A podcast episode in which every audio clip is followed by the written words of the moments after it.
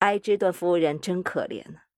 她早晨起来便得做好早饭，吃完她急忙去做工，拼命地追公共汽车，永远不等车站稳就跳上去，有时把腿碰得青一块紫一块。五点下工，又得给我们做晚饭。他的烹调本事不算高明，我俩一有点不爱吃的表示，他便立刻泪在眼眶里转。有时候，艾芝顿卖了一本旧书或一张画，手中摸着点钱，笑着请我们出去吃一顿。有时候，我看他太疲乏了，就请他俩吃顿中国饭。在这种时节，他喜欢得像小孩子似的。艾芝顿的朋友多数和他的情形差不多，我还记得几位。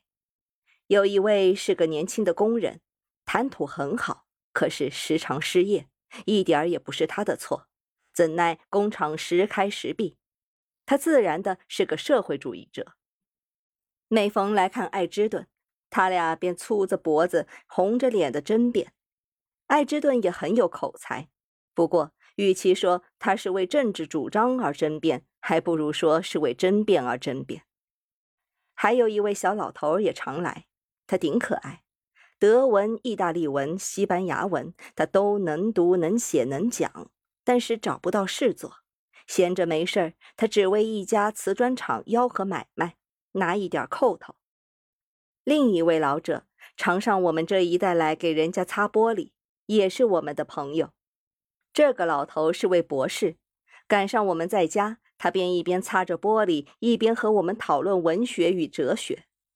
孔子的哲学、泰戈尔的诗，他都读过，不用说西方的作家了。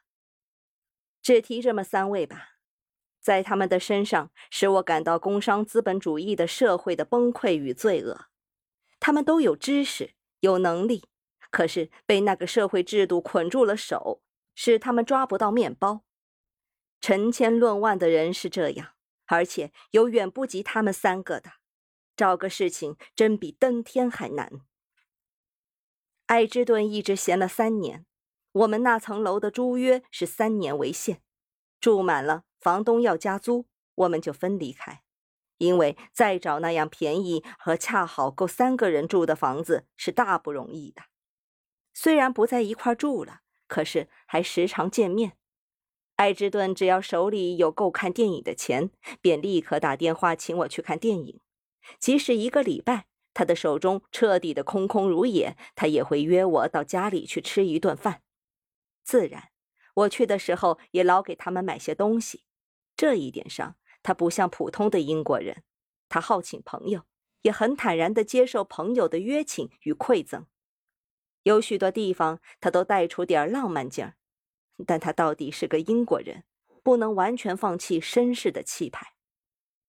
直到我回国的时机，他才找到了事儿，在一家大书局里做顾问，荐举大陆上与美国的书籍，经书局核准，他再找人去翻译，或若是美国的书出英国版。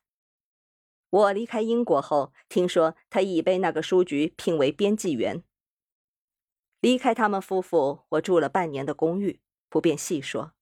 房东与房客除了交租金时见一面，没有一点别的关系。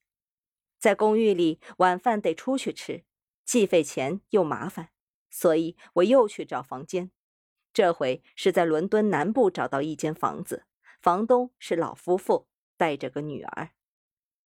这个老头达尔曼先生是干什么的？至今我还不清楚。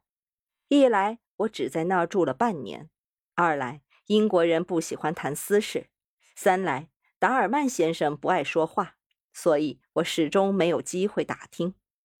偶尔有老夫妇谈话中听到一两句，仿佛他是木器行的，专给人家设计做家具。他身边常带着尺，但是我不敢说肯定的话。半年的功夫，我听熟了他三段话。他不大爱说话，但是一高兴就离不开这三段，像留声机片似的，永远不改。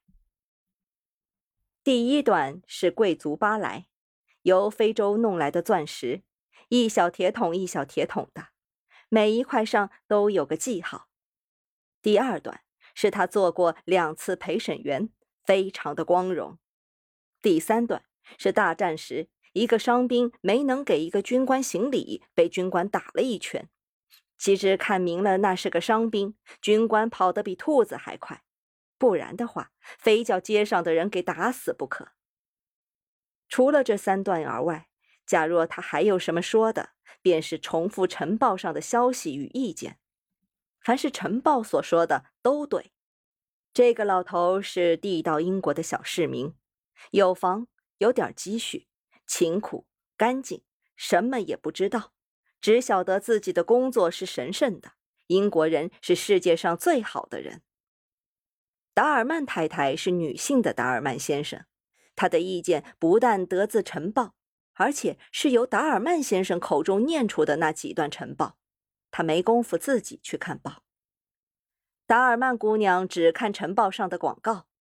有一回，或者是因为看我老拿着本书，她向我借一本小说。随手的，我给了她一本威尔斯的幽默故事，读了一段，她的脸都气紫了。我赶紧出去，在报摊上给他找了本六个便士的罗曼斯，内容大概是一个女招待嫁了个男招待，后来才发现这个男招待是位伯爵的继承人。这本小书使他对我又有了笑脸。他没事做，所以在分类广告上登了一小段广告。教授跳舞，他的技术如何我不晓得。不过他声明愿减收半费交给我的时候，我没出声。把知识变成金钱是他和一切小市民的格言。他有点苦闷，没有男朋友约他出去玩耍，往往吃完晚饭便假装头疼，跑到楼上去睡觉。婚姻问题在那经济不景气的国度里，真是个没办法的问题。我看他恐怕要窝在家里。房东太太的女儿往往成为留学生的夫人，这是留什么外史一类小说的好材料。其实里面的意义并不只是留学生的荒唐啊。